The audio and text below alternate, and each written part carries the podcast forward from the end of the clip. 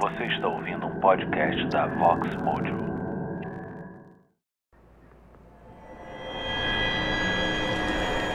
Olá! O conteúdo deste podcast é de teor sensível e pode causar gatilhos psicológicos. Para que sua experiência seja completa e você possa desfrutar de maior imersão, utilize seus fones de ouvido a partir daqui. Aproveite o episódio.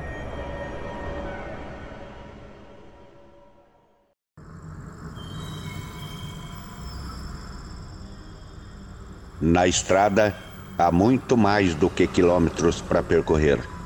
Há também muitas histórias a ser contadas. Vem comigo nessa carona, eu vou te contando no caminho.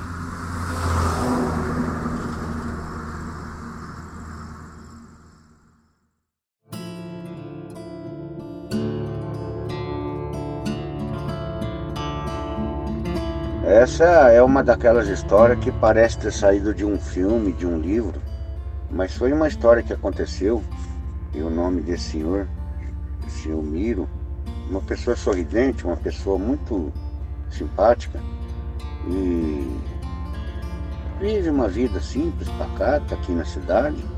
E ele conta para mim o motivo dessa vida dele ser tão pacata, ele nunca ter saído da sua cidade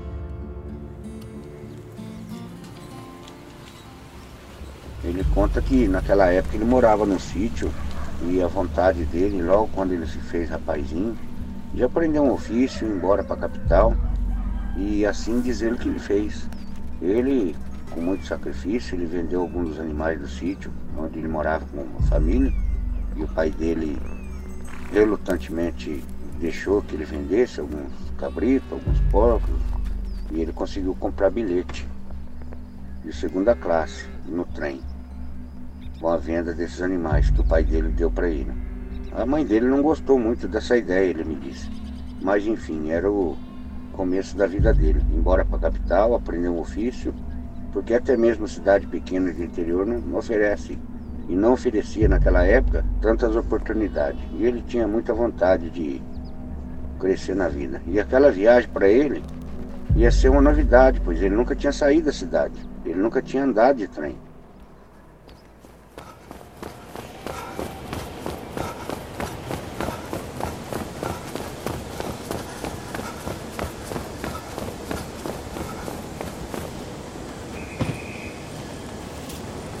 Bom dia, moça. Me vê uma passagem só de ida para a capital. Bom dia. Só de ida? Isso mesmo, só de ida. Tem bagagem para despachar? Não, não, tem bagagem não. Tem bagagem para despachar não, é só essa de mão mesmo. Tenha um bom dia e uma ótima viagem. Obrigado.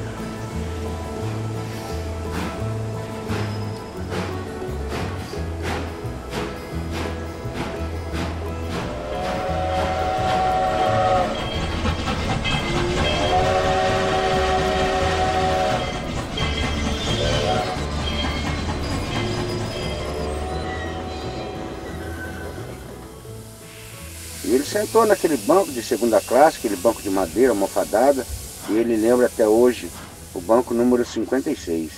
Ele colocou sua mala nos pés, até que o trem começasse a andar, ele não se aquietava. E assim começou a viagem. Ele estava maravilhado, aquele barulho do trem saindo, aquele barulho das rodas no trilho, aquele apito, deixou ele cheio de esperança e com certo receio, porque ele nunca tinha saído da sua cidade, era tudo novo para ele. E quando ele era moleque, ele via o trem passar entre o sítio que eles moravam e aquilo deixava ele cheio de, de alegria e ele pensava junto com ele, um dia eu vou viajar nesse trem para a capital. Eu vou construir minha vida lá na capital. Eu acho que esse é o sonho de todo rapaz que mora no interior. E assim ele estava realizando o sonho da vida dele, que era de ir para a capital, de sair da sua cidade e de viajar de trem.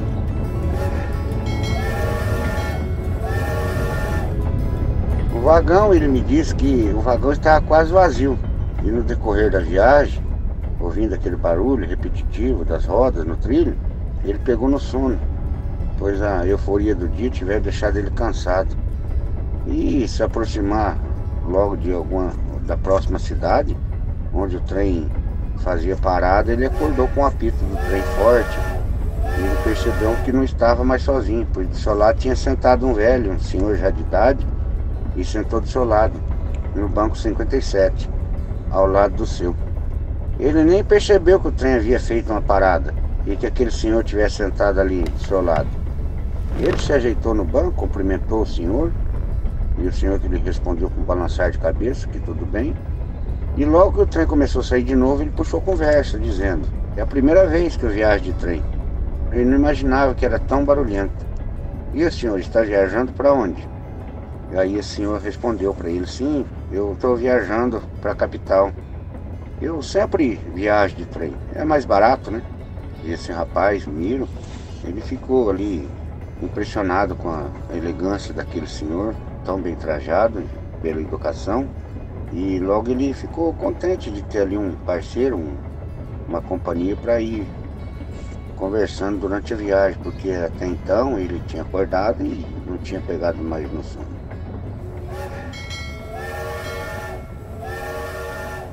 Esse senhor perguntou para ele para onde que ele estava indo, esse rapaz respondeu, o Miro, ele estava indo para a capital, ele ia tentar um, um serviço, um emprego na capital, mas que o sonho dele era consertar relógio.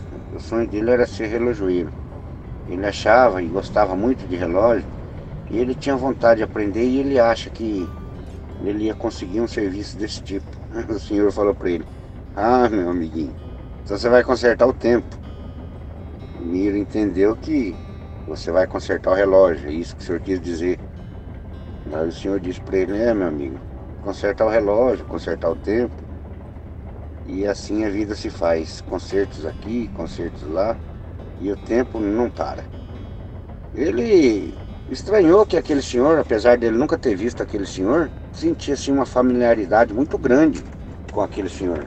Ele nunca tinha visto, nunca tinha conversado, nunca tinha estado com aquele senhor, mas enfim, começou a conversar e, e o Miro não sabia o porquê daquele senhor já tinha sentado logo do seu lado, devido o trem não estar tá tão cheio.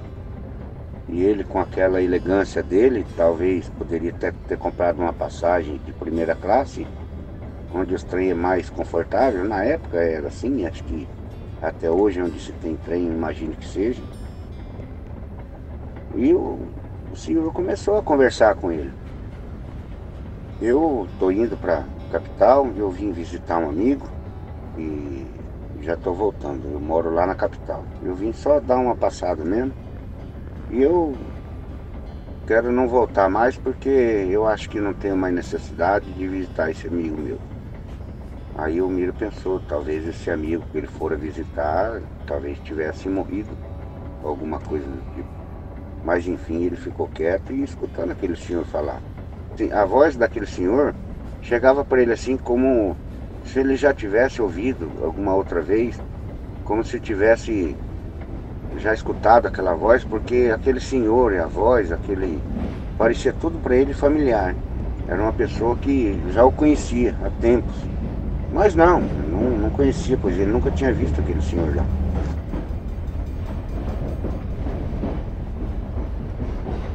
E esse senhor começou a conversar com ele, que ele mais ou menos teve a mesma trajetória que esse rapaz estava fazendo, o Miro, e diz ele que chegou na capital junto com todos os sonhos e expectativas de um jovem, igual a você, ele disse. Eu também, naquela época, eu vim tentar um, um emprego na capital e para mim deu tudo errado. O senhor comentando com ele e eu, Miro, escutando. Logo quando eu cheguei, não encontrei nenhum conhecido e muito menos encontrei emprego tão fácil. Eu comecei a perambular pelas ruas e logo de cara quando cheguei fui assaltado, levaram minhas malas. Naquela época era muito difícil, as pessoas confiavam uma nas outras, mas naquela época tinha ladrão, bastante. Igual hoje. E o, e o rapaz escutando. E eu perambulei, meu amigo, pelas ruas, andando para cima e para baixo, emprego, e passou tinha uma semana, eu sem dinheiro. Eu confesso que comecei até a passar fome, a não ser por um grupo de, de jovens religiosos lá que procuraram me ajudar e eu consegui um acolhimento desse pessoal que não me deixaram passar fome, mas enfim. A minha vida estava ali naquela capital, cidade grande, que eu também nunca tinha estado. Estava ali, perambulando, perdido, sem saber o que fazer. E eu já confesso que já estava bem desanimado, a ponto de voltar para minha terra, nem que fosse a pé. Porque eu não tinha mais como, nenhum recurso de viver ali. E ele contando essa história e o Miro escutando. Porque a voz desse senhor, por ser uma voz assim tão familiar, ele estava interessado em saber, porque afinal ele também estava fazendo uma viagem do mesmo tipo, né? Com pouco dinheiro, sem, sem recursos, né? Ia tentar uma sorte num lugar que ele nunca tinha estado, né? E assim foi. Eu andei fracassado pelas ruas, até que um dia, como eu estava te dizendo, o pessoal me deu uma mão. Eu, sem comer, eu não fiquei, mas eu levei por semanas uma vida muito ruim, muito triste, muito chata, muito sem esperança, eu sem dinheiro e sem saber para onde andar e por onde procurar ajuda. E quando eu pensei em voltar, eu encontrei um senhor que era dono de um, bar muito grande, que sempre estava movimentado, e esse senhor, enfim, me deu uma ajuda. Eu servia as mesas, eu servia os clientes, eu limpava o chão, eu limpava o balcão, eu sempre estava ali para o que precisasse. Eu não tinha hora para trabalhar, era cedo até altas horas da madrugada. E aquele local era frequentado por jogadores. Jogavam baralho dia e noite. Era um local que o pessoal ganhava muito dinheiro e vi muita gente perder dinheiro também. E era uma vida que eu estava começando a me acostumar, porque já fazia até então uns três meses que eu estava por ali trabalhando. E eu confesso que comecei a gostar desse clima de estar no meio daquela fumaça, desses charutos que esse pessoal fumava, no meio dessas bebidas, onde eu aprendi a beber um pouco também. E, aos poucos fui aprendendo a jogar também. E confesso para você, meu amigo, eu fiquei sendo conhecido naquela época como o rei do baralho, porque eu aprendi as malícias, porque esse local era frequentado por grandes jogadores e por grandes fraudadores e por gente que trapaceava, então eu aprendi o jogo de todas as maneiras. Eu confesso para você que me arrependo bastante de ter aprendido, porque esse tipo de jogo não traz felicidade para ninguém. Eu uma certa vez eu fiz uma aposta e nessa aposta eu ganhei uma quantia em dinheiro e logo aprendi e fiz outra aposta e acabei ganhando muito dinheiro e eu aprendi a trapacear, eu aprendi a ser um jogador profissional e o pessoal ali só apostava comigo quem não me conhecia. Porque quem me conhecia sabia que eu sempre ganhava, ou de um jeito ou do outro. E eu fui ficando cada vez mais endinheirado e cada vez mais arrogante. A minha confiança nas cartas me fizeram a desprezar tudo. O amor à família, o caráter. Eu trapaceava, eu blefava, eu roubava, eu limpava meus oponentes. Eu me tornei um ser desprezível, na verdade, meu jovem, pois eu só vi o dinheiro e a ganância na minha frente. Eu estava cada vez mais inebriado por aquele clima, por aquele jogo, por aquele mundo, que eu confesso para você que eu nunca devia ter entrado.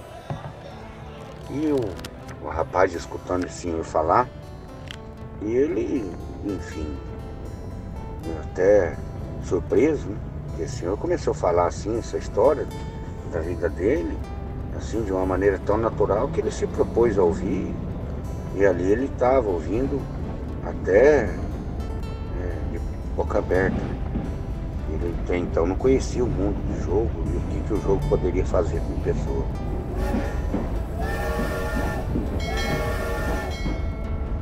Aí o senhor voltando ao assunto, ele conversou, falando, ele estava tão viciado na noite, no jogo, na bebida, ele estava se sentindo tão rei da situação. E, e, um dia, uma noite, naquela que ele chama hoje de cassino, apareceu um homem muito elegante também, com um olhar sereno, muito simpático sorridente, e que depois de ter andado por ali, bebido um pouco, desafiou ele para um jogo. E ele não se fez de arrogado, porque, enfim, ele era um jogador profissional. Esse senhor começou a jogar com ele e ele começou a ganhar dinheiro desse senhor. Ele sentia que esse senhor nunca tinha estado ali e estava percebendo que aquele senhor não era tão conhecedor das cartas de baralho e, e muito menos era um jogador profissional. E ele foi se entusiasmando com isso e jogando cada vez mais e apostando cada vez mais. Ele contando para o rapaz que chegou a um certo ponto que ele notou que esse senhor tinha muito dinheiro e ele resolveu fazer uma grande aposta, porque ele tinha certeza que ele ia ganhar muito dinheiro. E ao tempo que esse rapaz estava jogando com esse outro senhor, ele notava que esse senhor era uma pessoa fria, de olhar frio, mas era uma pessoa que sabia jogar, mas enfim não estava tendo sorte aquela noite. Esse rapaz me desafiou para o jogo, apostando muito dinheiro, era tudo que eu tinha e foi uma aposta tão convicta, foi um convite tão assim que eu não pude negar e resolvi e apostei tudo. Apostei tudo que eu tinha. Aquele olhar daquele homem na mesa de jogo, com as cartas na mão, olhando para mim, com aquele sorriso maldoso, que agora eu entendo que eu fui enganado, porque aquele senhor sabia sim jogar e muito bem. E todas as vezes que eu ganhei o jogo, na verdade, eu acho que foi ele que me deixou ganhar. Para que na última aposta, onde eu pudesse apostar tudo que eu tinha, ele ganhar de mim. E eu perdi tudo, meu rapaz. Eu perdi tudo.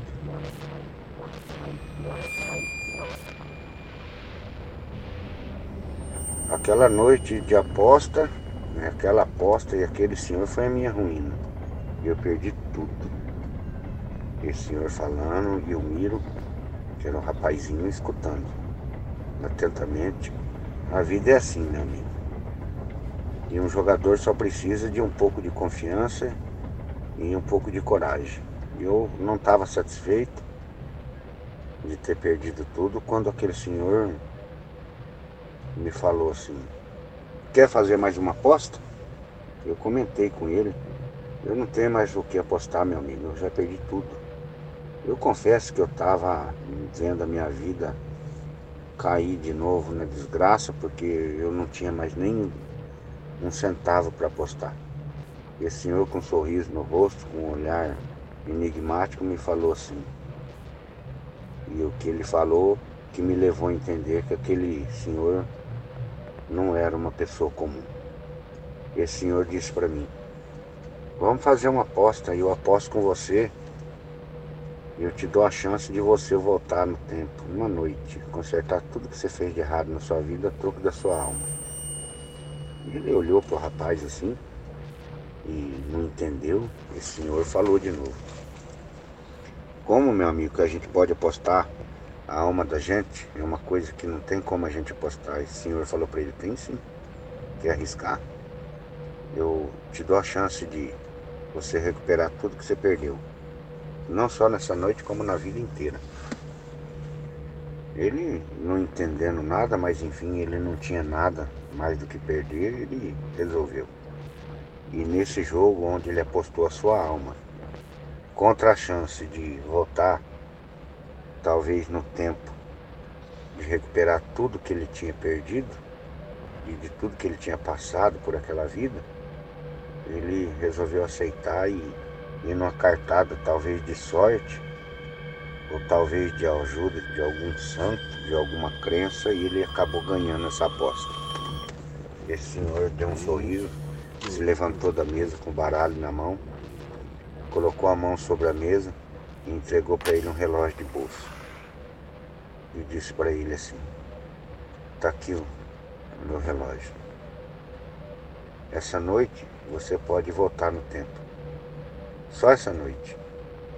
E o senhor saiu daquele ambiente e sumiu. Ele pegou aquele relógio, ficou olhando, era um relógio muito bonito. E ele ficou pensando naquilo. E ele notava que esse relógio na mão estava parado. como se o tempo tivesse parado. Porque ele se deu conta que ele já estava jogando ali praticamente a noite inteira. Mas na verdade não, tinha se passado poucas horas. Ele tirou do bolso do colete dele um outro relógio que ele carregava junto e olhou e o relógio também parado. Ele entendeu que ele estava vivendo uma situação sobrenatural, onde ele não estava conseguindo entender o porquê ele tinha perdido tudo e porquê ele tinha apostado tudo e porquê ele tinha ganho e porquê aquele senhor tinha se referido a voltar no tempo. Ele segurou firme esse relógio na mão, apertou firme e pensando na vida de tudo que ele já tinha passado e feito e aquela vontade que lhe veio na cabeça de ter voltado no tempo de quando ele era rapazinho, voltar no tempo e não ter saído nunca da cidadezinha dele. Ele teve um sentimento assim muito triste e quando ele se deu conta ele estava na estação de trem, onde ele embarcou nesse trem e veio encontrar esse rapaz. E aonde ele começou a conversar, como se fosse num passe de mágica. A sua vida inteira voltou para trás e ele se encontrou no momento em que ele estava embarcando no trem, quando o menino para ir para a capital. E na verdade, aquele menino que ele estava conversando era ele próprio, aonde ele sentou do lado e com essa história e com tudo isso ele convenceu a esse rapaz. Não saia da sua cidade, não abandone sua família, não se jogue no mundo, não busque esperanças o mundo aí fora é muito cruel. Você é só um menino. Volte para sua cidade, volte para sua família. Seu futuro aqui nessa cidadezinha pequena vai ser muito melhor do que você ir para a capital.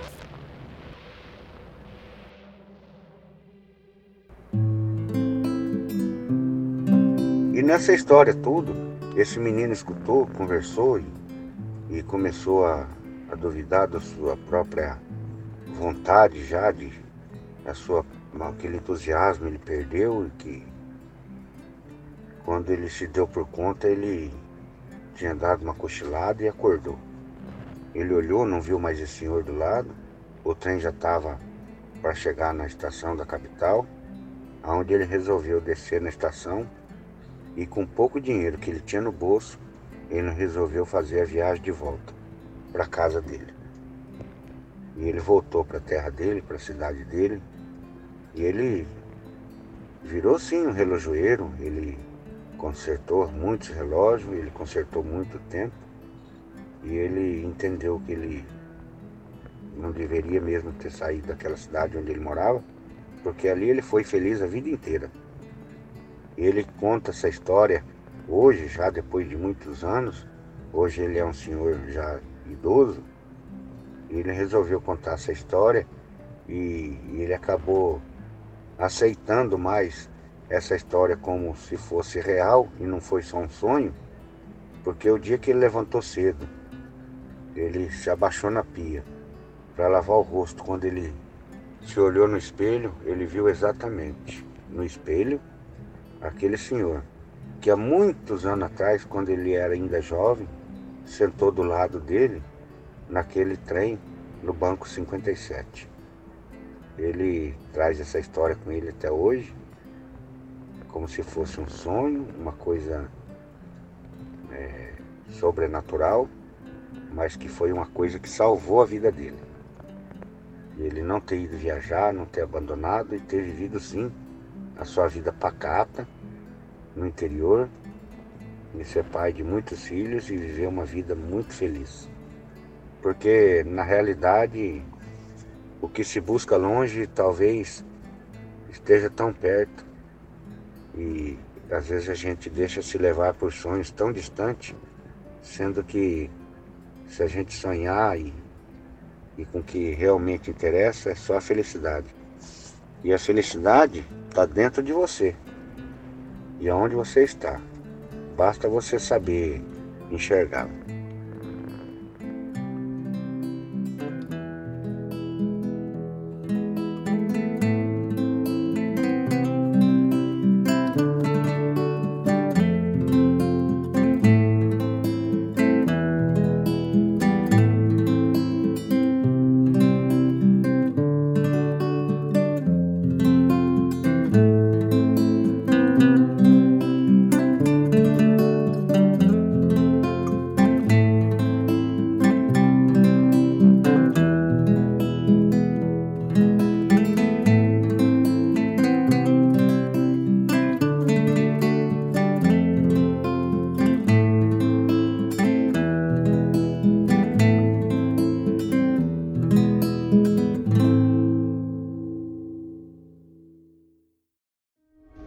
Estrada Sobrenatural.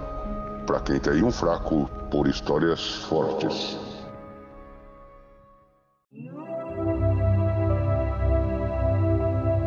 Este caminhoneiro adora viajar e te contar os causos da estrada. Você quer apoiar esse projeto? Quer me pagar um cafezinho? Com cinco reais no apoia-se.se barra estrada sobrenatural e entre um gole e outro eu vou te contando mais um caos.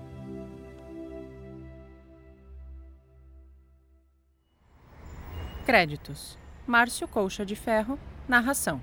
Celésio Cadillac Júnior, edição e mixagem.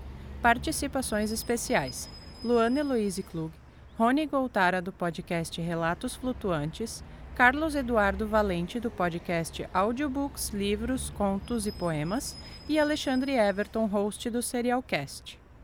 Esta temporada se encerra aqui. Esperamos que tenham gostado. Lembre-se de acompanhar as nossas redes sociais para ficar por dentro das novidades. Em breve, novos episódios. Este podcast é uma produção CCJ Studio.